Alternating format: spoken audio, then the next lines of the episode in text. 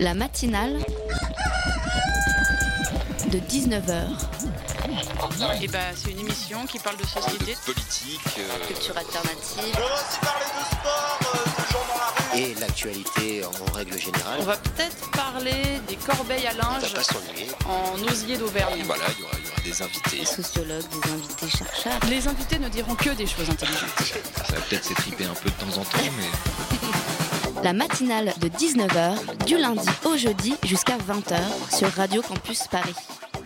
Alors une fois n'est pas coutume, je voudrais vous parler un peu de mon week-end, une fin de semaine que j'ai passé au salon de l'agriculture pour le travail. J'y ai donc vu les traditionnelles vaches, poules et autres lapins. Le samedi, j'ai même croisé un flambi en vadrouille entouré de son coulis de journalistes. Mais si je vous parle de mon week-end, c'est parce qu'au détour d'une allée, entre deux présentations de chevaux enfermés dans des box trop petits pour eux, je suis tombé sur un stand de ballons. Alors vous savez ces ballons hein, remplis d'hélium qui adorent les enfants. Il y avait des licornes, des lapins géants, Bob l'éponge, et il y avait aussi un modèle rectangulaire noir siglé d'une phrase Je suis Charlie. Malaise. Prix de vente 5 euros. Ce n'est pas vraiment une surprise en fait. hein. Le 11 janvier déjà, en pleine marche républicaine, des imbéciles vendaient des t-shirts Je suis Charlie. J'ai juste que ça donne un peu envie de vomir, de voir des connards, parce qu'il n'y a pas d'autre mot, faire du fric sans sourciller à l'aide d'un drame. C'est juste une envie comme ça qui remonte et le souvenir que business is business après tout. Enfin bon, hein, ne te jette pas tout de suite par la fenêtre, auditeur adoré, autant attends au moins la fin de la matinale. Puis si tu veux, sur internet, tu peux trouver la une du prochain Charlie Hebdo qui est sorti. Un chien débile poursuivi par d'autres canidés à tête de Sarko ou de Marine Le Pen. Et ces mots marqués, c'est reparti. Et ça, malgré les connards, ça fait bien plaisir. La matinale de 19h, le magazine de Radio Campus Paris. Et puisque c'est reparti, pour bien commencer la semaine, on va parler boulot dans la matinale et en particulier création d'entreprise avec le concours Pépite Tremplin pour l'entrepreneuriat étudiant. Le but, hein, c'est de décerner des bourses d'aide à des projets innovants. C'est la deuxième édition, elle a été lancée au début du mois par Geneviève Fioraso, la secrétaire d'État à l'enseignement supérieur. On en parle en détail dans quelques instants. Et en deuxième partie d'émission, de la musique hein, pour se détendre après avoir créé sa boîte. La chanteuse Cherry Boop et son groupe Les Soundmakers sortent The Way I Am, un album de soul venu tout droit des années 60. Elle nous dit tout à partir de 19h35. Avant ça, à 19h30, vous découvrirez le Double Dutch avec le reportage de Mohamed. Et en toute fin d'émission, Eddie de notre émission Yummy vous fera partager ses dernières trouvailles musicales. Sur ce, 19h03 sur Radio Campus Paris. La semaine commence bien, bien sûr, vous écoutez la matinale de 19h. Vous êtes étudiant ou jeune diplômé? Vous avez un projet de création d'entreprise? Mais vous rencontrez plusieurs problèmes Aucun statut juridique, isolement, un manque d'accompagnement ou encore un manque de financement Rassurez-vous, il existe une solution. Cette solution, c'est le nouveau statut étudiant-entrepreneur. Alors pépite, c'est marqué dans le dictionnaire, nom féminin, dérivé de l'espagnol pepita. Il désigne un morceau de métal précieux. Et le minerai que recherche le concours Pépite Tremplin pour l'entrepreneuriat étudiant, c'est celui un peu de l'innovation, de la création d'entreprises par des jeunes. Ça a été créé l'année dernière par le ministère de l'enseignement supérieur, ce qui était à l'époque le ministère, ce qui est aujourd'hui un secrétariat d'État. Le concours a ouvert au début du mois sa deuxième édition. Après un processus de sélection, il décernera au mois de juin une trentaine de bourses de soutien qui iront de 5 000 et à 10 000 euros environ, pour des projets innovants. Jean-Pierre Boissin, bonsoir. Bonsoir. Merci beaucoup d'être avec nous. Je vous laisse vous approcher du micro, il est juste là. Vous êtes coordinateur national du plan étudiant pour l'innovation, le transfert et l'entrepreneuriat, rien que ça. Merci d'être avec nous ce soir. Salut aussi à toi François. Bonsoir Martin. Ça va? Très bien et toi? Alors François, membre de la rédaction de Radio Campus Paris, tu viens de nous rejoindre et tu as donc bien sûr des questions pour notre invité ce soir. Oui, est-ce que nous pourrions parler tout d'abord de ce concours, le prix Pépite, euh, savoir euh, quelle est cette envie euh, de pousser les jeunes à la création d'entreprises? Alors donc c'est dans un processus euh, plus global que s'inscrit ce concours. Le premier point, comme ça a été dit, on a créé 29 pépites en France. C'est des des- structures, c'est ça? C'est des structures dans- au sein des communes, des communautés d'universités et d'établissements. Ça veut dire que ça recouvre autant les universités que les grandes écoles, une fois n'est pas coutume, je me permets de le C'est dire. vrai que c'est pas souvent. C'est pas souvent, et surtout sur l'entrepreneuriat, ça a beaucoup de sens, on y reviendra. Donc l'idée, c'est qu'il y a 29 pôles euh, sur les grands pôles universitaires euh, et d'enseignement supérieur français, et euh, avec une première fonction qui est de sensibiliser les jeunes à l'entrepreneuriat et l'entrepreneuriat, je dirais, pour reprendre un peu déjà les points polémiques, business is business, d'une façon large, c'est-à-dire que l'entrepreneuriat, ce n'est pas que créer une entreprise, ça peut être y compris le milieu associatif. Euh, J'arrive ici à Radio Campus Paris, je pense que c'est une association qui s'occupe de Radio Campus Paris, je pense qu'il y a un président et que ces personnes, ces personnes-là sont des bénévoles et que certains peuvent être en cours d'études, y compris statut étudiant entrepreneur, on y reviendra tout à l'heure, à vocation à être ouvert à d'autres acteurs que seulement les créateurs d'entreprises. Ça veut dire que tout le monde peut candidater, c'est pas seulement ouvert aux grandes écoles, vous avez parlé d'universités et même des associations donc c'est ouvert, donc le, le, le, concours. le, concours. est ouvert aux projets innovants. Euh, donc ça c'est un premier point ça peut être très large et effectivement, ça pourrait très bien être euh, une un, porté par une association. C'est pas nécessairement une création d'entreprise dans le sens start-up technologique et autres. C'est bien sûr une des cibles importantes et les, les 50 lauréats de l'an passé ont été dans cette situation-là. Mais je pense à un lauréat qui était sur une épicerie rechargeable. Et la recharge, elle s'appelle. Voilà, la recharge qui était dans l'économie sociale et solidaire a été, euh, a été euh, sélectionné. Donc il y a une volonté d'ouverture sur des projets innovants, mais innovants au sens large, en intégrant notamment les usages et pas que les technos. Et celui qui a gagné l'année dernière, qu'est-ce qu'il est devenu par exemple? Alors, je, enfin, on avait 50 lauréats, donc euh, je crois qu'il y en a eu deux ou trois qui ont arrêté leur projet, donc euh, c'est que tout le monde ne va pas jusqu'au bout. Mais euh, ça, c'est pas très grave non plus, puisque l'idée, y compris, c'est de décerner le prix au moment où les gens ont créé leur entreprise et pas euh, c'est pas une récompense à un bon dossier, c'est avant tout euh, au passage à l'acte qu'on donne ce, chèque. Oui, justement, donc c'est une cinquantaine de lauréats, des projets récompensés. Il y a un processus drastique pour les choisir, ces lauréats. Ça passe chèque, c'est régional, après national, c'est assez long. C'est bah, assez long, c'est pour ceux qui bossent, qui s'en occupent. Oui, mais ils n'ont pas bien le temps. En fait. personne. non, mais c'est très court en fait parce que les dossiers sont à remettre pour fin mars. Et euh, il faut un retour au niveau national pour fin avril. Au milieu, il y a des vacances euh, pour certains. Donc euh, c'est relativement court. Et les 29 pépites, en fait, les dossiers sont à déposer au sein des pépites qui, eux, font une sélection régionale. Donc il y a des lauréats régionaux. et 50 et après sur il y a 150 projets qui sont sélectionnés au niveau régional et ensuite il y a 50 lauréats au niveau national. Ça remonte comme ça. Par exemple à Paris, c'est où qu'on le dépose?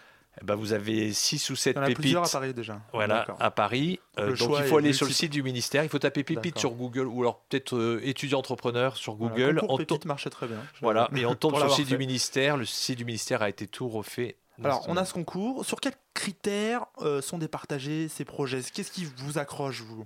Ben, il y a le, réalisme du projet, la crédibilité du projet, il y a le caractère innovant, on a intégré des éléments de développement durable et de création d'emplois. Mhm. C'est aussi un élément important, c'est de voir quelle est l'ambition du projet. Donc ça, c'est les quatre ou cinq variables importantes de sélection du, du projet, sa faisabilité, le réalisme euh, et les financements qui sont associés déjà par euh, les porteurs de projets. Alors Marc-François, tu en parlais tout à l'heure, euh, c'est une récompense qui peut s'échelonner entre 5 000 et 10 000 euros. Concrètement, euh, le lauréat, qu'est-ce qu'il en fait de, cette somme d'argent? Alors, ce qui est nouveau cette année et qui est très bien, c'est que l'argent est versé au moment de la création d'entreprise, comme je l'ai dit, et directement dans l'entreprise créée, pas à la personne physique. c'est pas l'apport au départ. Voilà. Bah, ça peut servir d'apport, c'est toujours. voilà. Mais l'idée est forte c'est aussi de retenir que beaucoup de projets sont des projets collectifs. Or, en France, on a une culture de récompenser toujours le premier de la classe.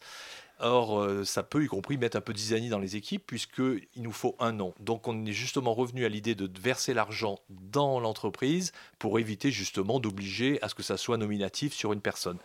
Ensuite, il faut relativiser énormément. Il n'y a pas que l'argent. L'enjeu, je pense avant tout, pour les jeunes qui sont lauréats régionaux ou lauréats nationaux, c'est euh, l'ouverture de réseau et de pouvoir s'en prévaloir pour aller rencontrer d'autres acteurs, d'autres partenaires, que ce soit des banques, que ce soit des investisseurs, que ce mm. soit des futurs clients. C'est avant tout un label de qualité sur leur projet. Alors Jean-Pierre Boissin, euh, lors de la première édition, vous en parliez tout à l'heure, les lauréats avaient des profils, des projets très très variés. Donc il y avait une start-up de location de parking, un outil pour faciliter les mesures et les plans d'une habitation. On le pose, ça scanne la pièce et ça fait un, plan, c'est quand même pas mal. Ou encore donc cette fameuse épicerie sans emballage jetable, la recharge. C'est ça, c'est il y a pas un, c'est pas que des choses scientifiques par exemple. Non, pas du tout. Là-dessus il y a un concours, il y a le concours plus globalement de création de d'entreprises sur des technologies innovantes. Ça, c'est un autre concours. Il y a le concours émergence et puis le concours création-développement. Tout ça est dans mhm. le, une enveloppe qui s'appelle ILAB. À la science. Voilà. Et euh, sur les technologies, donc là, nous, c'est une, avant tout un, prix sur l'innovation, mais euh, de façon très large, et y compris, comme je le disais tout à l'heure, sur les usages, et pas seulement sur des technologies ou des éléments scientifiques. Donc, c'est ouvert normalement à une grande majorité de projets. Ça veut dire si on n'a pas créé la machine à remonter dans le temps, mais qu'on a une nouvelle façon, par exemple, de proposer du des, des, heures de ménage, je sais pas, je dis n'importe quoi. Ça, bah, peut être du service, effectivement, et puis ça peut être des applications, ça peut être tous les domaines euh, aujourd'hui qui sont en cours dans les créations d'entreprises. Et ensuite, donc 5, 000 ou 10 000 euros, il y a un suivi, ensuite vous suivez ces projets? Bah, On les suit par les pépites. Euh, l'idée forte, c'est justement, ils viennent des pépites, et l'idée de les suivre. Donc là, c'est en train de se mettre en place sur un observatoire y compris, on va voir cet enjeu-là sur les étudiants entrepreneurs, puisqu'on a créé ce statut et qu'il va falloir qu'on puisse mesurer l'intérêt de tout ça et de pouvoir justement savoir ce que les gens deviennent et ce qu'ils font derrière.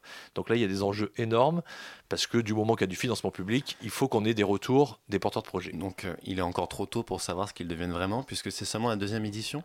Voilà, c'est la deuxième édition. Ça veut dire que la première édition, certains ont touché leur chèque il y a encore quelques semaines. Donc le temps que le, ils ont été primés en juin, euh, certains n'avaient pas encore créé d'entreprise. Le temps que ça se fasse, donc ça se fait au fil de l'eau et au moment où ils créent leur entreprise. Donc on est encore vraiment dans la construction. De Bien sûr. Et je voulais aborder un peu le plan un peu politique de, ce projet, de ce concours. Notamment, on sait que l'année dernière, euh, François Hollande avait reçu les candidats. Il avait mis pas mal l'accent là-dessus. Il y a un accent qui est mis comme ça par l'État sur la création d'entreprises par les jeunes. Alors, il y a eu à, l'origine. Bah, pourquoi? Enfin, Je pense qu'il y a deux. Il y a deux éléments essentiels il y a eu euh, il y a deux facteurs importants. Bien sûr, la situation économique est un facteur qui a sensibilisé beaucoup plus vite que par le passé le monde politique en général sur l'enjeu de la création d'entreprises et, du renouvellement. De la crise, etc. voilà. Donc ça, ça c'est un élément. Euh, mais j'ai envie de dire pour nous qui sommes euh, là-dessus depuis longtemps, euh, ça serait un peu un raccourci un peu court. L'enjeu, c'est plus de développer une culture entrepreneuriale, mais dans un esprit large de l'entrepreneuriat, et de montrer aux jeunes que entreprendre, c'est aussi se faire plaisir et d'abord se faire plaisir. Il y a pas cette culture-là en France? Bah, je pense pas. Je pense qu'on n'était pas, enfin, on n'était pas dans cette culture. Je pense que les choses bougent très très vite depuis quelques années euh, auprès des jeunes. Mais euh, on est bah, la, réussite. Euh, on a fait des enquêtes sur les étudiants. La réussite, c'est d'abord, ça peut être la sécurité de l'emploi. Je sais de quoi je parle. Je suis fonctionnaire avec un contrat de travail pour 40 ans, donc je sais que ça peut être un élément important dans des choix professionnels. Cependant, ces emplois-là sont de plus en plus rares. Les emplois dans les grandes entreprises sont de plus en plus rares. Donc, il faut quand même remettre à plat toutes ces représentations pour les jeunes, puisque la probabilité qu'ils rentrent dans ces métiers-là sont beaucoup plus difficiles aujourd'hui que ce que c'était il y a 10, 15 ou 20 ans. Vous leur demandez de créer leur propre emploi Moi, je ne demande rien de personne. L'idée importante, c'est surtout de réouvrir l'esprit sur le fait qu'il y a des possibilités pour entreprendre et que surtout, y compris le marché du travail, des salariés, le prochain président de Radio Campus Paris, il faut que ça soit quelqu'un qui a un profil d'entrepreneur, même s'il est bénévole et à la tête d'une radio, il faut qu'il ait une envie d'entreprendre, et c'est pas entreprendre que dans l'esprit de créer son travail ou son emploi. Je pense qu'on peut entreprendre de façon totalement bénévole, notamment dans le milieu associatif. Et je pense que la question de François était dans ce sens, Jean-Pierre Boissin, c'est voilà, on amène les jeunes à créer des, des entreprises, à devenir patrons, mais c'est que c'est pas un aveu de faiblesse, puisqu'on n'arrive pas à vous trouver du boulot, créez-vous votre boulot. Bah, pas du tout. Moi, j'ai, enfin, nous, enfin, moi, je suis enseignant-chercheur et on fait ça depuis longtemps. Euh, pour rien vous cacher, je pourrais vous raconter ma vie privée. J'étais le week-end dernier euh, en Ardèche euh, avec des jeunes qui organisaient une fête, etc. Je pense que c'était un acte entrepreneurial. ce n'est absolument pas créer son emploi pour, dans l'esprit étriqué, il n'y a plus de boulot, donc on crée son emploi. Ça, ça serait l'entrepreneuriat contraint ça existe, bien évidemment, mais avec des jeunes, l'enthousiasme, on ne va pas le créer en leur disant euh, bah, écoutez, vous n'avez plus le choix, créez votre boulot, parce que de toute façon, demain, vous êtes mort. Bien sûr. Donc, on est quand même sur une dynamique, l'idée d'impulser une dynamique positive, et surtout, y compris s'ils ne créent pas d'entreprise, encore une fois, l'idée, c'est qu'ils puissent aussi aller chercher du travail avec un bon esprit entrepreneurial. Une question qu'on peut se poser, c'est le taux de survie de ces projets. Est-ce qu'ils durent longtemps? Est-ce qu'aujourd'hui, on arrive à pousser ces projets au-delà de 3, 4, 5 ans? Donc nous, on a absolument là. Euh, Avant même euh, votre concours, peut-être en général. Nous, nous on a très peu de recul. Ce, ce, que, ce qui est important, c'est que l'accompagnement est un élément qui permet d'améliorer le taux de survie des créations d'entreprises hmm. en général. Et euh, quand on regarde, nous, dans, le, dans le monde de, l'enseignement supérieur, les étudiants qui sont passés par euh, l'université, le niveau d'études, etc., peuvent être des facteurs quand même qui aident à la survie d'une entreprise. Même si les grandes réussites françaises, par exemple, de grands entrepreneurs en termes de taille d'entreprise, ne sont pas nécessairement des gens qui sortent de grandes écoles ou de l'université. Alors un petit chiffre qui parle un peu pour vous avant de lancer la musique, Jean-Pierre Boissin, le taux de survie en 2013 des entreprises euh, créées par des jeunes de moins de 30 ans était plutôt honnête. 59% hein. des entrepreneurs de moins de 30 ans voyaient leur projet passer la barre des 3 ans d'existence, d'après France Active. On continue à parler de tout ça, d'abord un peu de musique sur Radio Campus.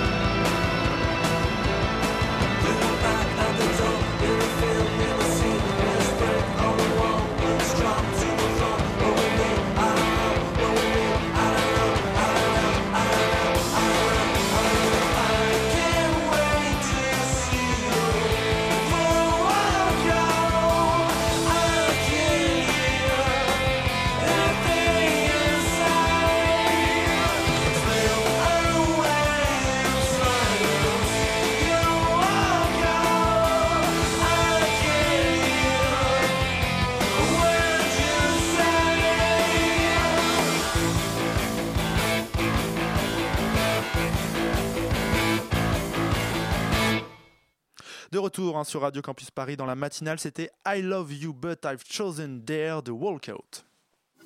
La matinale de 19h. Et il est 19h19, donc le sujet, le prix tremplin pour l'entrepreneuriat étudiant, le prix Pépite. Jean-Pierre Boissin est toujours avec nous pour évoquer ce concours. Vous êtes, je rappelle, coordinateur national du plan étudiant pour l'innovation, le transfert et l'entrepreneuriat. Alors avec ce concours et ces prix, il y a aussi une spécificité qu'on va évoquer, c'est ce fameux statut d'étudiant entrepreneur. Ça a été créé aussi il n'y a pas longtemps. En quelques mots, Jean-Pierre Boissin, ça consiste en quoi? Très rapidement. Très rapidement, c'est difficile, mais deux grandes cibles. Donc Geneviève Fioraso avait annoncé quatre mesures en octobre 2013. Ça a été mis en œuvre dès septembre 2014, donc à un rythme assez euh, époustouflant pour lancer une mesure comme celle-ci. on a mis les, bouchées doubles. Hein, voilà. Donc pour faire simple, pour les étudiants en cours d'études, c'est exactement la même chose un peu que le sportif de haut niveau quand on est sportif de haut niveau, qu'on appartient à l'équipe de France, qu'on doit parcours aller au... sport-études, etc. Voilà, et surtout quand on est né dans l'équipe de France, qu'on doit aller aux Jeux Olympiques, eh bien, on a un système dérogatoire sur le fait d'être absent une période, des choses comme ça. Donc là, une demande forte qu'il y avait des étudiants en cours d'études, c'était de pouvoir ne pas faire de stage quand ils ont une obligation de stage et de pouvoir à la place, eh bien, justement, tester leur projet de création d'entreprise. Donc ça, ça a été un premier point qui fait partie du statut étudiant pour les, ceux qui sont en cours d'études. On parlait d'une demande forte, on sait à peu près quel est le, taux de jeunes étudiants qui veulent créer leur entreprise? Alors, on a, c'est très difficile. Le, la seule chose que je peux vous dire, c'est qu'on a eu 770 dossiers demandés par des étudiants dès cette année pour avoir ce statut. D'accord, donc une réponse plutôt, vous attendiez et plus de 550 qui ont déjà été acceptés, des comités d'engagement sont encore en cours, parce que le temps que ça démarre, ça a été un peu long pour la mise en route sur le nombre d'étudiants total, on n'est pas à quelque mm. chose d'énorme, mais pour une première fois, c'est pas. Ah bah, moi, voilà, pour une première fois, après, je peux comparer avec d'autres euh, structures qui s'occupent d'accompagnement. Je peux comparer avec euh, d'autres mm. euh, d'autres statuts, comme le statut sportif de haut niveau. Vous êtes satisfait de ce chiffre, en tout cas bah, Moi, je suis très satisfait, mais bon, ça fait partie de ma nature. mais l'élément, c'était qu'on répondait à ce premier besoin. Et le deuxième, on y reviendra peut-être, c'est pour le jeune diplômé qui crée son entreprise, qui est dans un processus, au bout de 12 mois, il n'a plus de mutuelle. Donc l'idée était de lui permettre de rester un an de plus dans l'enseignement supérieur en s'inscrivant au diplôme étudiant entrepreneur qui a été généralisé sur le territoire, sauf une région dont je tairai le nom, qui a un peu du mal à le mettre en œuvre, mais on ne dira pas laquelle ce soir. Alors ça vaut quoi sur le marché euh, Les Alsaciens sont très rigoureux, eux c'est en route depuis longtemps. Le statut d'auto-entrepreneur, qu'est-ce que ça vaut sur le marché? Quel crédit on a? Le, premier crédit, il y a plusieurs cibles. Le premier crédit, c'était déjà de pouvoir rassurer les familles. Les parents sont quand même des acteurs qui jouent un rôle majeur auprès des étudiants. C'était de dire que l'enseignement supérieur reconnaissait à leur fils ou à leur fille ce statut d'étudiant entrepreneur. Donc, comme je l'ai dit par ailleurs, notre objectif, c'est surtout que ça ne lui pose aucun problème dans la réussite de ses études. Ça, on peut s'en occuper la réussite de son projet, on va tout faire pour que ça marche, mais ça on peut pas le garantir. Puisse Autrement, ses cours. il y a longtemps que je ferai un autre métier. De rassurer les familles, parce que dire aujourd'hui à, papa je vais créer ma boîte, c'est comme dire papa je vais devenir chanteur ou artiste, etc. Ça fait peur aux parents? Je pense euh, oui. Euh, quand on a payé des études pendant 5 ans à ses enfants, quand on leur paye en plus une école des fois qui coûte cher, euh, si la sortie c'est de dire bah, je vais créer une boîte, on dit bah, c'était peut-être pas la peine de faire tout ça, on etc. Plutôt un salariat, un CDI. Ah, voilà, une grande entreprise, la fonction publique, c'est ce que je disais tout à l'heure. Donc ça c'est un premier point. Euh, donc bon, là-dessus pour rassurer. Le deuxième point, c'est que ça nous permet quand même de labelliser quelque chose aujourd'hui partout c'est-à-dire qu'on soit en fac de lettres ou dans une grande école d'ingénieur à Polytechnique, le statut d'étudiant entrepreneur va s'imposer à tout le système de l'enseignement supérieur. Donc ça, c'est un élément important qui est partagé avec les établissements, puisqu'ils sont acteurs des pépites, il y a un comité d'engagement, tout le monde est consulté, concerté, mais on l'a généralisé. Et ça, c'est une première mondiale, et Geneviève Fioraso, là-dessus, a été courageuse de lancer une mesure pour l'ensemble de tous les étudiants français, français quoi, sur le sol français, parce que ça s'adresse aussi aux étudiants étrangers, ils peuvent le demander, il n'y a pas de difficulté. Alors justement, j'ai un témoignage très intéressant sur, ce sujet. Euh, la peur des parents, hein, quand l'étudiant dit qu'il veut devenir entrepreneur. J'ai rencontré un jeune à la fac de Paris 3, sans bonne nouvelle, une fac de lettres, et il m'a dit, euh, il venait présenter sa, son application iPhone aux étudiants, c'était vraiment son bébé, il, le vivait, et il m'a dit, j'ai pris un gros risque, euh, du jour au lendemain, j'ai arrêté les études en cours de route pour lancer mon projet, euh, puis j'ai rencontré les bonnes personnes et ça a marché. Je voudrais revenir sur cette notion de risque. J'ai pris un gros risque parce que quand on est étudiant, on a l'impression d'être en sécurité puisqu'on appartient à un système. Euh, c'est risqué aujourd'hui d'entreprendre quand on est jeune. Est-ce que ça veut dire qu'on prend le risque de tout perdre et qu'on s'exclut du, système? Bah, alors, bon, il y a plusieurs questions intéressantes. La première, c'est qu'aujourd'hui, s'il devait faire ce projet, on lui donnerait le statut étudiant-entrepreneur, ça lui éviterait d'arrêter ses études. Donc déjà, le risque j'arrête mes études et si jamais mon projet ne marche pas, bah déjà, on lui garantirait, on l'accompagnerait au mieux pour qu'il puisse valoriser cette expérience, un peu comme pour la VAE, validation des acquis d'expérience, de faire la même chose en disant, bah, on a le cas, hein, moi j'ai un cas à Lyon où il y en a un qui a créé 14 emplois, ah. c'est et qui n'a pas eu sa licence. Donc il y a des choses complètement un peu anachroniques. Donc ça c'est une première chose, c'est un premier risque. Après il y a le risque financier, mais ça le risque financier, je trouve qu'on en parle beaucoup trop. C'est important. presque, oui c'est important, mais c'est presque un peu de c'est un peu réduire l'entrepreneur. Si un entrepreneur, c'est avant tout prendre des risques financiers, je trouve ça un peu réducteur parce que les plus malins, quand même, ne prennent pas nécessairement des risques financiers quand ils créent une entreprise. Et notamment un jeune, il n'a pas nécessairement du patrimoine pour prendre des risques, etc. Et j'ai envie de dire, c'est aussi ça notre message, c'est qu'il y a peut-être des gens dans ce métier de prendre des risques avec eux, que ce soit des actionnaires, des investisseurs, que ce soit des, aides, enfin il y, a, des systèmes pour euh, se faire accompagner. Et ça, c'est un élément important. Après, bien sûr que le risque, par contre, qui est plus grave, je pense, en France, c'est le risque de l'échec. Et si l'idée ne marche pas, oui.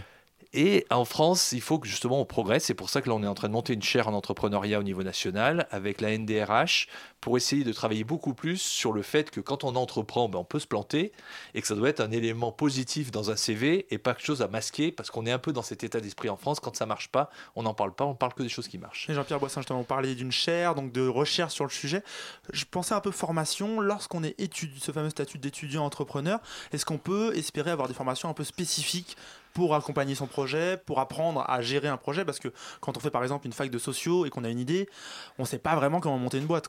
Alors on a deux enjeux là-dessus, c'est ça toute la difficulté, c'est qu'on a un premier enjeu, c'est de sensibiliser les jeunes à l'entrepreneuriat et de valoriser beaucoup de choses. On a par exemple en ce moment, on a eu beaucoup de contacts avec Solidarité étudiante pour notamment dans le cadre de tout ce qui est associatif, intégrer ça dans le statut étudiant-entrepreneur et pas le limiter seulement à la création d'entreprises ex nihilo.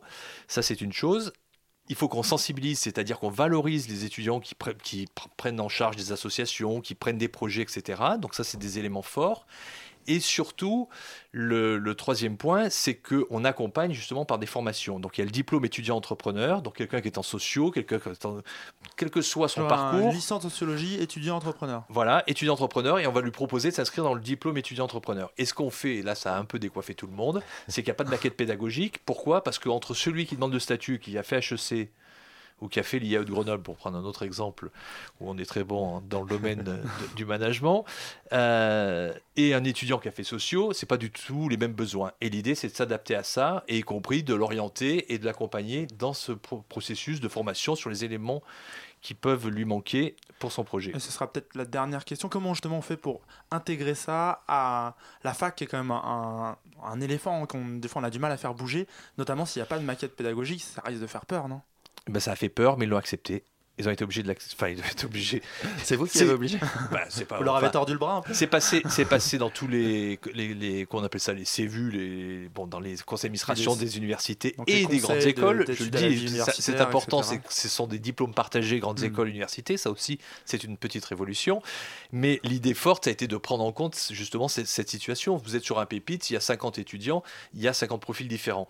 Donc après, bien sûr que le jour où on va en avoir 200, 300, on va commencer à, à rire sur notre capacité capacité à suivre et à s'adapter. C'est une structure quand même très euh, sur des, spécialisée sur des petits effectifs. Si ça commence à être beaucoup, il va falloir des moyens derrière. Voilà, mais moi j'ai même pas peur et je suis persuadé que l'État français nous suivra parce que si actuellement nous suit pas quand on a trop d'étudiants entrepreneurs dans notre pays, eh bien je demande à voir. Ils vont venir les moyens pour vous? J'en suis sûr. D'accord, parfait. Bah merci, merci, merci. d'avoir été avec nous aujourd'hui, d'être passé nous voir dans la matinale pour ce donc concours pépite et ce statut d'étudiant entrepreneur. Je rappelle un coordinateur national du plan étudiant pour l'innovation, le transfert et l'entrepreneuriat. On peut encore soumettre hein, la candidature euh, pour le concours jusqu'au 30 mars et il y a beaucoup plus d'infos sur enseignement sup tout attaché-recherche.gouv.fr. Merci beaucoup.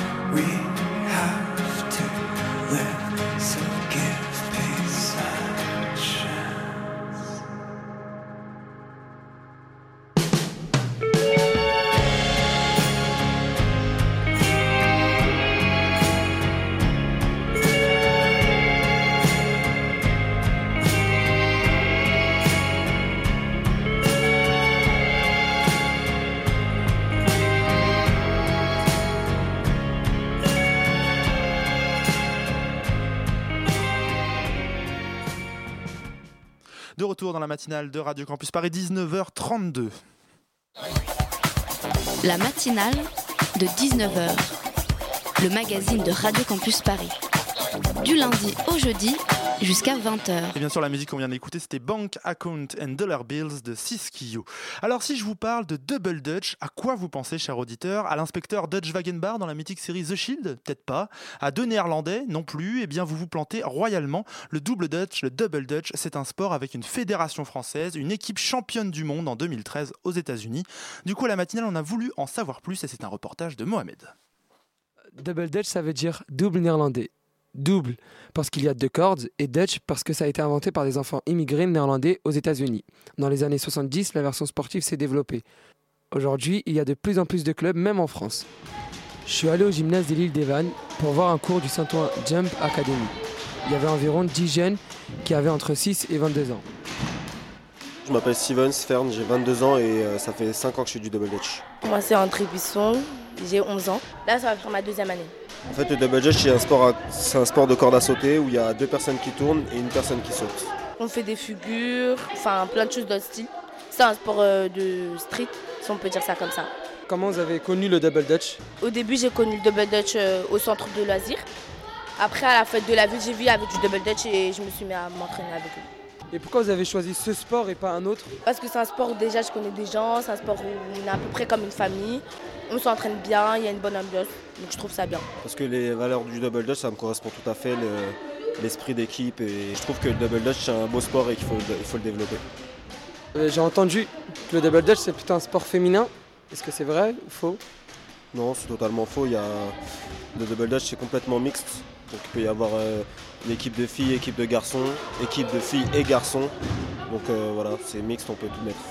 Alors c'est un sport comme les autres avec ses règles et ses championnats oui, l'an dernier, nous avons fait le challenge de la première chance. On est arrivé quatrième. Bah, là, là, cette année, ça bosse pour euh, faire le championnat de France. Il y a les championnats de France, les championnats du monde. Il y a aussi les contests que chaque pays organise. Le prochain championnat du monde, ça sera à Paris en juillet 2015. Dans le double dutch, il y a deux épreuves différentes. La vitesse avec un maximum de, de pas à faire dans un temps donné et les figures libres ou imposées, un simple saut ou un saut de mouton ou même un grand écart pour les meilleurs. Le double dutch réunit des grandes qualités sportives. Il faut être rapide, coordonné et avoir l'esprit d'équipe. Et voilà, merci à Mohamed hein, pour ce reportage. Pour aller plus loin sur le double dutch, euh, on vous conseille euh, la matinale YouTube hein, avec pas mal de vidéos de pratique de ce sport assez impressionnant. Tout de suite, on retourne dans les années 60, place à la soul dans la matinale.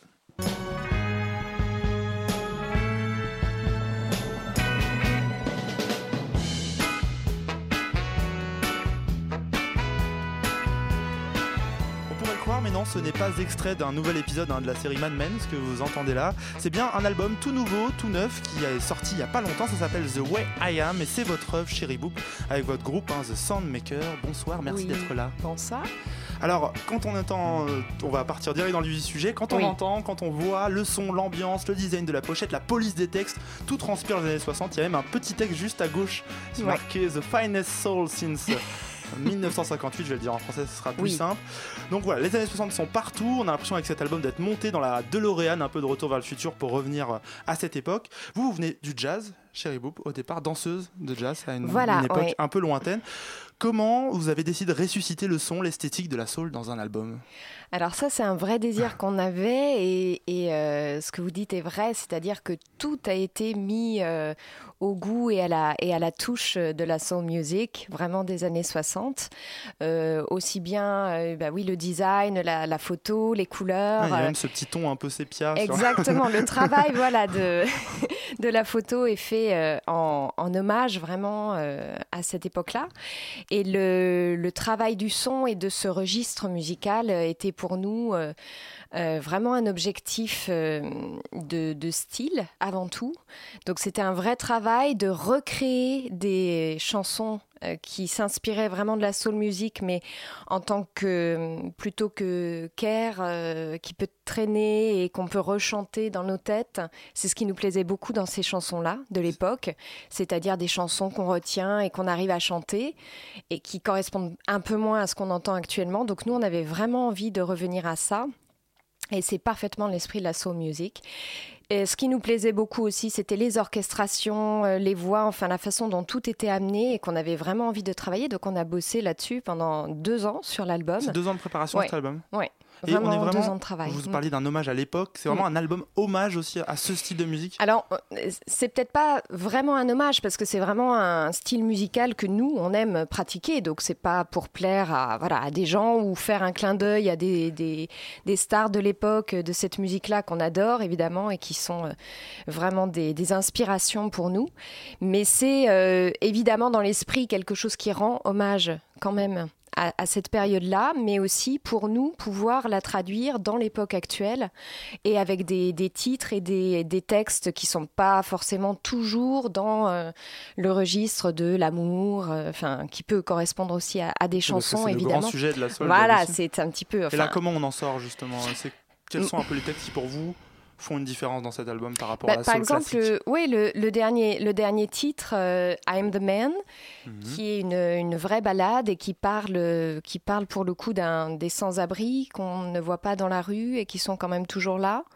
Donc là, il y a quand même un registre qui s'éloigne complètement voilà, des thèmes euh, euh, chers à la soul music.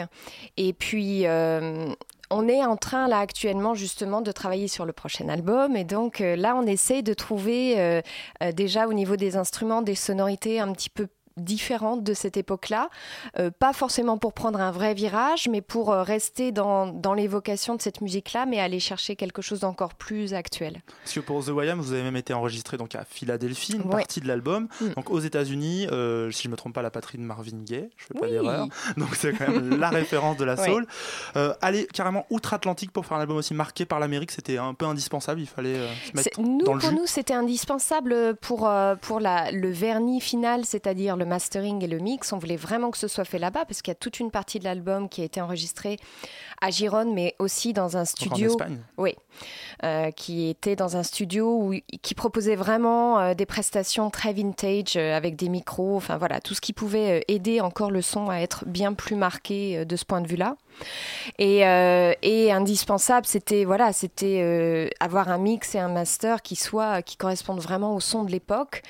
Et on a été surpris parce qu'à Philadelphie, on a été plutôt reçus avec des gens qui avaient inventé ce son-là, mais qui étaient très surpris de réentendre, d'écouter de nouveau euh, ces, ces sonorités-là. Pour eux, c'était passé de mode peut-être je sais ben en tout cas ils sont beaucoup plus dans une, une vision très très actuelle de, de ce qu'est la musique. Et alors ils nous ont carrément dit qu'on avait inventé la machine à remonter le temps qui ils nous ont demandé mm. comment on avait fait certaines prises pour avoir ce son là alors que c'est eux qui ont inventé mm. cette façon de eux, faire. ils sont dans des choses beaucoup plus produites et eux voilà ils sont beaucoup plus euh, là dedans euh, euh, ils ont une façon beaucoup plus moderne d'aborder à la fois l'enregistrement le mix les nouveaux instruments. Et, et nous on, on voulait vraiment ce retour au son euh, le plus pur possible, quoi, quelque chose qui, qui sonne vraiment avec la chaleur euh, et des instruments et des vieux micros et des façons d'enregistrer de l'époque. Est-ce qu'il y a eu une utilisation de, micros d'époque, de choses comme ça, ça a été Tout à fait. On a vraiment, on a vraiment, c'est pour ça que ça a pris beaucoup de temps aussi, c'est que du coup, ça a dû rallonger un peu la chose. Ça a rallongé parce qu'il fallait vraiment faire une recherche de micros d'époque, des micros à ruban, donc euh, c'est des choses très fragiles, c'est des choses très rares à trouver, très chères aussi.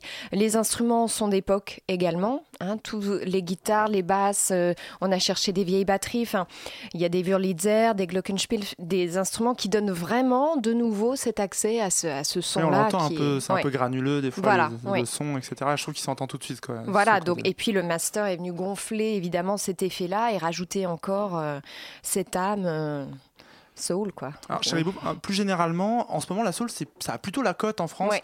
Alors, je pense bien sûr au succès très commercial de Ben, l'oncle soul, le Mhm. fameux. Euh, ça a très bien marché, beaucoup Ouais. d'albums vendus, une sorte d'adaptation des classiques de la soul américaine, même des reprises Ouais. en manière soul de gros tubes type euh, Seven Nation Army, The White Stripes, Ouais, etc. ouais. Vous, vous êtes dans ce mouvement de retour de la soul à la française un peu ou? Vous différenciez de ça quand même Pas tellement, même si euh, je je vois pas d'opposition euh, à ça. Nous, c'est pas c'est pas notre façon, en tout cas de euh, d'aller raviver les choses et, et surtout le le gros handicap que moi je peux avoir, c'est que j'écris pas du tout en français. D'accord, pas du tout. Non. Pourquoi? Donc euh, C'est peut-être pas la, question Alors- à 100 000 euros, mais. Euh, non, ça pourrait, mais alors moi j'ai vraiment une facilité d'écriture en anglais. Euh, déjà, je pense par les écoutes que j'ai pu avoir de ces musiques-là. C'est qui un parcours aussi Oui, vous et avez puis vécu, je crois. hein ouais, j'ai vécu aux États-Unis. J'ai une partie de ma famille, voilà, qui est là-bas, donc je- j'ai vraiment l'habitude de, de naviguer entre les deux. Et la facilité pour moi était vraiment l'écriture en anglais, mais je comprends après qu'il y a pour plein de gens, c'est plus facile en français. Ou moi, c'est- quelque chose euh, qui est euh, beaucoup plus euh, compliqué pour moi. Alors, j'ai préféré aller vers la facilité et, et les textes en anglais, en plus avec ce, ce genre musical. collent pour moi de manière parfaite avec cette, cette orchestration. Quoi. Vous parliez d'un album en préparation. Oui. Là, on pourra entendre du français ou le français c'est exclu euh, Alors, pas je, avant, euh, vous cache pas que mes, musiciens, mes musiciens qui sont français euh, insistent là-dessus. Alors, je pense qu'on on essaie de se diriger vers ça, mais c'est euh, Il y a une barrière à passer, un déclic. pour moi oui. Mais mais après, pourquoi pas? Il y a des belles chansons là aussi. Il peut y avoir des reprises très intéressantes justement en soul music. Mais écrire, vraiment composer un texte soul pour moi en, en français, ça c'est compliqué. C'est pas encore, Faire une euh, reprise, oui, pourquoi pas. On, on l'envisage là, mais euh, les deux titres là, euh, parce qu'il va y avoir une sortie d'un EP sur un label allemand, là, Leger Recording, en avril, le 24 avril. Mhm. Et on a deux titres qui sortent et qui, qui sont très très anglais, qui sont remixés d'ailleurs par Andy Lewis qui travaille avec. là-bas en Angleterre, donc à Londres, et qui est, qui est très très fan euh, du son qu'on a proposé. Donc euh, on n'est pas encore sur le français. Mais, mais on essaye, on y travaille, on y travaille. venir peut-être. Alors, chez vous, vous parliez de vos musiciens, Oui. tous français, The Soundmaker. Oui. Alors, d'abord, ouais, c'est ça qui est étonnant, c'est des musiciens de soul, etc., mais ils viennent tous de l'Hexagone. C'est Mm. Ouais. un Il choix. y en a, il y en a un qui est, euh, qui est pareil, euh, Entre euh, américain et, et français. Donc euh, on, on est deux dans l'équipe, mais euh, oui, oui, ce sont des Français, mais ce sont vraiment, ils viennent d'univers musicaux d'ailleurs très divers. Et euh, ils ont beaucoup, beaucoup écouté la soul music. Euh, nous, on a fait un gros travail de, euh, voilà, de relecture et puis d'écoute de, tous ces grands classiques de Marvin Gaye à Otis Redding, Donny intensives. Hathaway. Oui, on a vraiment, euh, voilà, tout, tout, tout écouté. Et, et après, c'est eux au- aussi qui, qui ont eux-mêmes retravaillé leur façon de, de jouer et qui ont, euh, qui ont été chercher voilà, cette façon. euh, cette façon d'aborder la musique, mais euh, là, je, trouve qu'il y a de nouveau une vraie créativité. C'est pas les mêmes musiciens que sur le premier album, et ils amènent quelque chose qui est à la fois très groove et en même temps euh, entre le français et le, son anglais. Donc c'est intéressant parce que ça va un peu changer du premier. Euh, Je pense que ça, peut faire un beau mélange aussi. Ok, ben on va essayer de se donner une idée comme ça. Donc, on va tout de suite écouter Miss You de Cherry Boop and the Soundmaker sur l'album The Way I Am.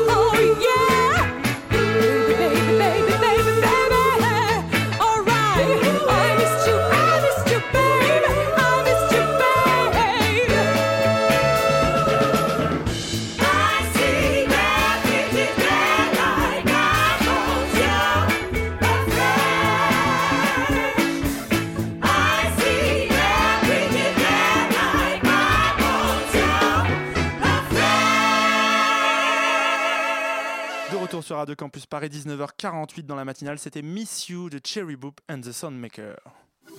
La matinale de 19h. Et dans cette dernière partie d'émission, vous retrouverez hein, dans quelques instants Eddie pour ses choix musicaux. Mais avant, on discute encore un peu avec Cherry Boop et cet album The Way I Am qui est disponible. Vous serez avec votre groupe, hein, les Soundmakers, au New Morning Voilà. jeudi. Ouais. Alors Cherry Boop, on l'a dit, et redit, un album extrêmement soul qui aurait pu sortir même dans les années 60. Mais justement, est-ce qu'à vouloir Cherry Boop à faire un hommage comme ça, on prend pas un peu le risque bah, de pas innover et de faire un album de soul euh, qui se retrouve à l'ombre de toutes les énormes euh, comment dire euh, grands noms de la soul de la Ouais. grande période? C'est un, peu le- c'est un peu le risque. Alors, euh, c'est marrant parce que j'ai j'étais interviewée en Angleterre et, la réflexion du présentateur était que maintenant, en fait, c'est justement le, le bon départ, le bon terreau pour faire après ce qu'on veut. Et au lieu de se dire que justement, oui, ça pouvait être un petit peu euh, intimidant de, de se retrouver dans la position du petit album de soul qui sort au milieu de, de tout, euh, tous les classiques et de, et de tout ce qui peut sortir en soul actuellement.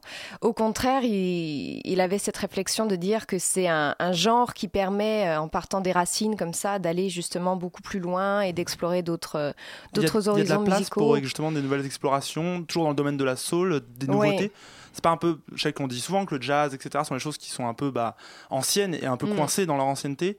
On peut quand même innover en jazz, est-ce qu'en soul on peut le faire? Moi, je pense aussi qu'on peut tout à fait le faire. Pour moi, c'est comme le rock, enfin des styles musicaux comme ça, euh, dont on croit que, qu'ils peuvent être englués dans des choses, euh, des classiques et des choses qui se renouvellent pas. Je pense que la soul, elle est, elle est exactement comme ces genres-là, c'est-à-dire euh, à la fois un genre musical qui est très ancré dans quelque chose d'inscrit et de, et de classique, mais qui peut aussi se démarquer avec des interprétations déjà qui sont pas du tout les mêmes. Nous, alors on pratique de, plutôt de la soul euh, américaine, mais euh, on, a, on a une couleur beaucoup plus blanche, beaucoup plus claire, donc déjà ça sort complètement des interprétations. C'est en concert que ça se traduit aussi? Ouais, je pense qu'on n'a vraiment pas euh, la même façon d'aborder la scène que ce qui se faisait à l'époque. Peut-être une façon un peu plus, un peu plus pop, un peu plus funk, et puis aussi les influences des, des musiciens qui sont français, qui font que voilà l'interprétation elle est très différente et que euh, ça place quand même le, le groupe justement dans une actualité, même si le genre musical il peut euh, être né des années auparavant. Pour moi, Mm. ça, ça, ça change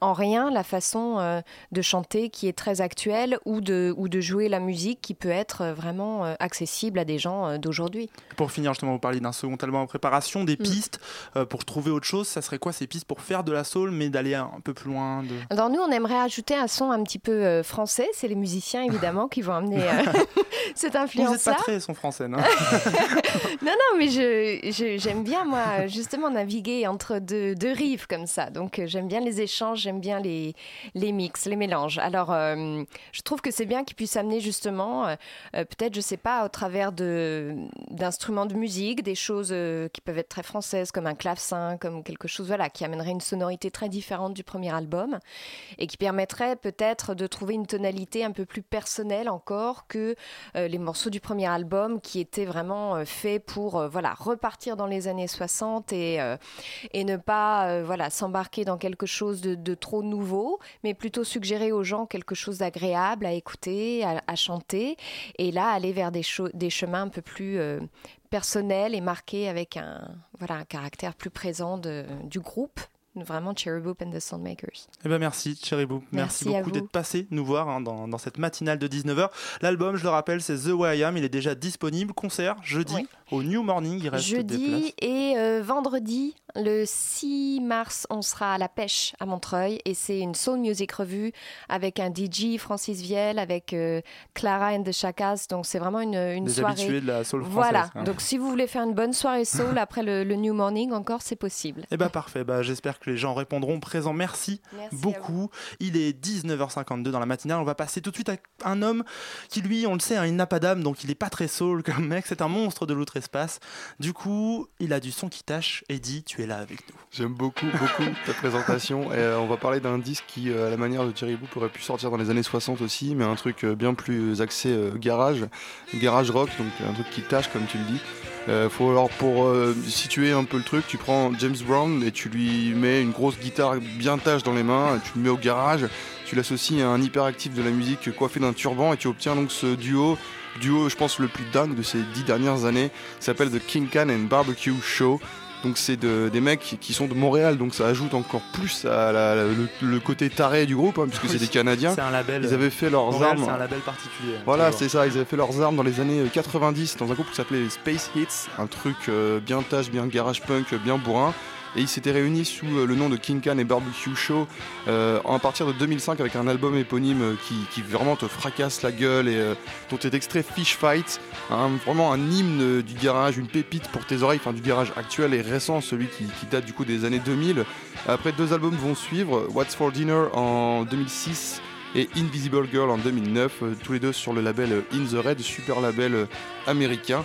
Donc ces mecs sont vraiment incapables hein, de faire de, mauvais albums et du coup ces trois albums sortis en- entre 2005 et 2009 sont vraiment très bons et euh, malheureusement depuis 2009 il n'y avait plus rien, plus rien du tout. Alors il y avait un EP en 2011 qui m'avait presque fait espérer un retour euh, de ces deux lurons mais non non ils avaient décidé de se consacrer à d'autres projets puisque c'est tous les deux des hyperactifs de la ZIC. Le 28 mars 2013 je les avais vus au, au Gibus avant que ça devienne un, un repère un peu mauvais. euh, de- Enfin bref, passons. Et euh, c'est un concert comme ils aimaient le faire, hein, vraiment euh, avec euh, des blagues de cul franchement douteuses entre chaque morceau, un truc où euh, Ah, pendant ils te parlent pendant une demi-heure sur l'heure et demie où ils vont jouer. C'est assez rigolo, etc. Mais pareil, l'histoire s'arrête là et il s'est passé rien. Et nous sommes aujourd'hui le 23 février 2015 et demain sort enfin. Putain, ça fait du bien. Euh, leur euh, nouvel album, donc du coup, qui s'appelle Bad News Boys. Alors, il sort donc euh, sur In the Red Record et c'est un LP à la pochette tellement dingue. Vraiment, c'est impossible de la décrire proprement ici. Il faut aller la regarder Allez la voir. sur. On voilà, la mettra sur le site de la matinale. Allez, on fera ça. Donc je le disais, hein, ils savent pas faire de mauvaise, euh, de musique, de mauvais albums. Donc une fois de plus, euh, euh, cet album est génial. Et au travers des morceaux comme Alone Again, qui est un petit côté un petit peu cowboy, qui avait été dévoilé il y a un mois déjà, on s'était rendu compte que il y avait un truc qui allait se passer. J'avais hâte de découvrir l'album. Bad News Boys, c'est vraiment un moyen de prouver qu'on peut faire du bruit sans se cacher derrière une montagne de larcène, une tonne de distorsion ou d'effets lofi. Euh, qu'on peut aussi faire du garage 60s un peu punk hardcore, euh, vraiment à tendance bien bourrin, mais en étant que deux, et ça c'est vraiment vraiment cool. Et euh, six ans après, donc le son a évolué, quelque chose qui a changé, mais c'est toujours eux derrière. Tu vois, il n'y a, y a, pas- une- pas une redite, mais ça reste fidèle au truc. C'est pas une chose simple, sauf quand tu t'appelles King Can et Barbecue. Et du coup, au travers de 12 chansons, on a plusieurs ambiances. Je le disais, le côté cowboy de All On Again, un petit, garage crooner avec Bye Bye Bye qu'on écoute en fond, garage crooner euh, style créé pour l'occasion. Et en passant même par du gros brutal avec le morceau DFO, un truc euh, vraiment d'une minute 08 euh, qui te t'éclate la gueule. Et c'est 30 minutes de dingodillerie, euh, un mot inventé pour l'occasion aussi.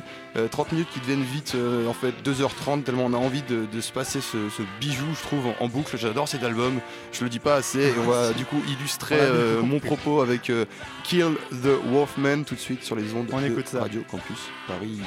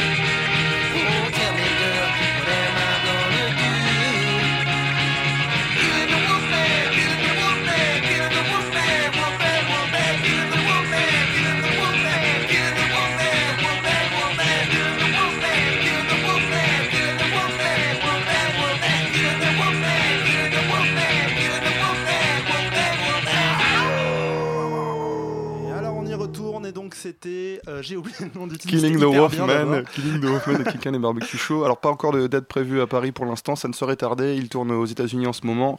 Euh, Ah allez les voir hein, en concert. les avoir. Ouais, et puis en concert c'est vraiment cool. Ils sont déguisés sur scène, tout le monde euh, fait la fête et euh, c'est vraiment une, une grosse ambiance quoi. Il faut y Ok, aller. donc à voir. euh, L'EP est sorti, c'est ça Il sort demain l'album sur In the Red Record. Parfait, merci beaucoup Eddy.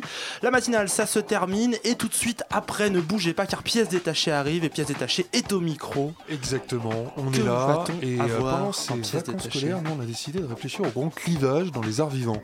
Donc euh, d'un Un côté gros le théâtre public, de l'autre côté le théâtre privé, d'un côté le festival d'Avignon In, de l'autre côté le festival d'Avignon Off, d'un côté écriture collective, de l'autre côté auteur dramatique, aventure de plateau, vision d'un metteur en scène, en tout cas tous ces grands clivages qui traversent les arts vivants, et face au ou bien ou bien, nous on va y réfléchir ce soir, et c'est tout de suite sur Radio Campus Paris. Eh ben parfait, ne bougez pas, la matinale c'est fini. Demain c'est Thibaut. Grosse bise, salut.